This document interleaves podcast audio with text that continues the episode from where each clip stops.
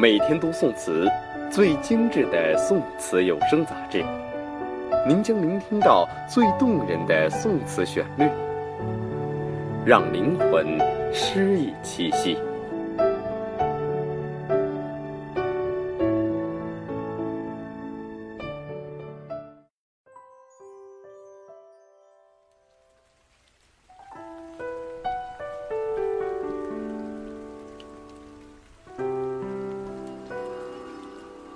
听众朋友们，大家好，欢迎收听每日读宋词。今天带给大家的宋词作品是《水调歌头·淮阴作》，作者朱敦儒。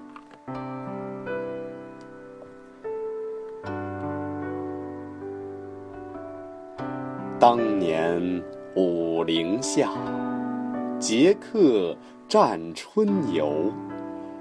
红缨翠带，谈笑把马水西头。落日经过桃叶，不管插花归去，小袖挽人流。换酒春壶碧，脱帽醉青楼。楚云惊。龙水散，两漂流。如今憔悴，天涯何处可消忧？长忆飞鸿旧月，不知今夕烟水，都照几人愁？有泪看芳草。无路任西中。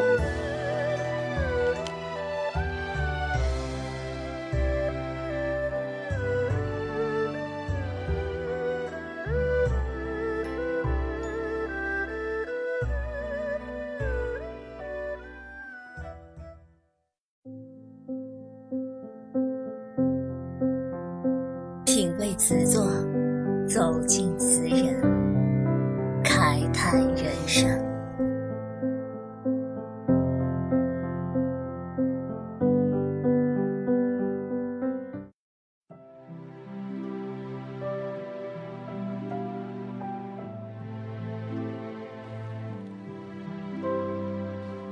朱敦儒，字希真，洛阳人，一生画两宋。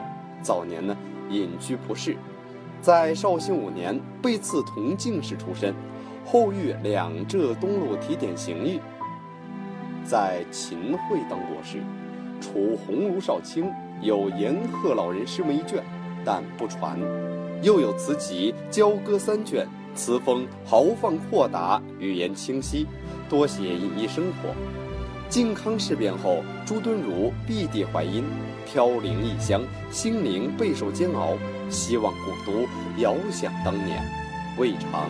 不黯然落泪，蘸着泪水，朱敦儒写下了许多追昔怀旧的悲怆诗篇。这首《水调歌头》追念往事，对一位青楼女子寄予真挚眷恋之情，曲折地表现了国家之痛，笔致凄切委婉，感人至极。武陵本是西汉前期五位皇帝陵墓，地处渭水北岸。离都城长安不远，当初四周居住着许多豪门大户，子弟席上奢侈。后诗文遂引为典故，如白居易的《琵琶行》中：“武陵年少争缠头，一曲红绡不知数。”本词则借用武陵以指自己的故乡，意在点染奢华豪纵氛围，映衬风流少年的俊爽形象。杰克二字出自乐府广题，云：“按杰克少年场，言年少时节任侠之客，为游乐之场，终而无成，故作此曲也。”这两句借鉴古人自抒怀抱、自具面目，书写当时年少任侠、欢畅自恣的场面。薄暮时分。打马朝城里走来，经过桃叶，酒肆美人上前相邀。这里的桃叶是桃叶渡的省称，地在秦淮河畔，美人殷殷情意，真诚挽留，潇洒一日归来，本已切怀。这边美女和酒的诱惑，风流少年哪能经得住啊？便上楼开怀豪饮，至酒酣耳热之际，竟脱帽露顶，可见此人性情中人呐。畅快之至，自然不拘小节了。到此处，朱敦儒春游之乐到达高潮，豪兴也尽付笔端。这里想起了李白的《少年行》：“武陵少年入仕东，银鞍白马度春风。落花踏尽游何处？笑入胡姬酒肆中。”整个上篇选取最能体现早年生活风貌的《拒马游春》一幕叙说，消化前人乐府诗意。不知不觉间，自是妙手。可谁料风云突变，烽烟四起。北宋在靖康之变后，此人只能去国辞乡，天涯流语，朝暮之间，那狂游欢情竟成为遥远的过去。这突来变故，便是下篇首句：“楚云惊，龙水散，两漂流。”字字奇景，句句含情。这里的楚云在诗文里常与女子相关，我个人比较喜欢断字，这里的“惊散”二字用得好，悲思泉涌喷薄而出，十分醒目。如今憔悴，天涯无处解忧愁，近乎绝望的哀嚎，是词人感情凝聚、冲击至于倾泻的过程。既然愁闷无处排解，此人便一幕那飞鸿旧月。飞鸿可传信，旧月曾照往日，如今可否传去我的哀愁，把心绪捎回故国？此刻此人心中就不仅仅是个人私情了，他联想到了逃离故土的大众，所以有了这句“不知今夕烟水，都照几人愁”。此人在这情绪看似已宣泄，然又重新凝聚，显出无垂不缩的功夫。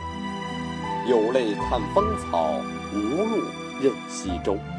西周用杨谭氏，《晋书谢安传》载，杨谭为谢安所重。谢安服病还都时，曾过西周门。谢安死后，杨谭常常去西周拜谒，大醉而归，痛哭而还。此用此事，当有怀想谢安之类的闲相，慨叹当世无人，狂澜既倒啊！南渡以来，朱敦儒时刻思念金人统治下的故土，然泪眼所见，只有远接天边无际衰草，惹人情思，而泪眼又怎么能认得西周路？点击阅读原文，再重温下朱敦儒前期豪放代表作《鹧鸪天·西都作》吧，感受朱敦儒前后词作基调的差异。宋朝就是这么个朝代，北宋盛世到南宋南渡，山河破碎无烟处。词人感情和基调亦有变化，而宋词也竟多了一番滋味，这也就是宋词的独特之处吧。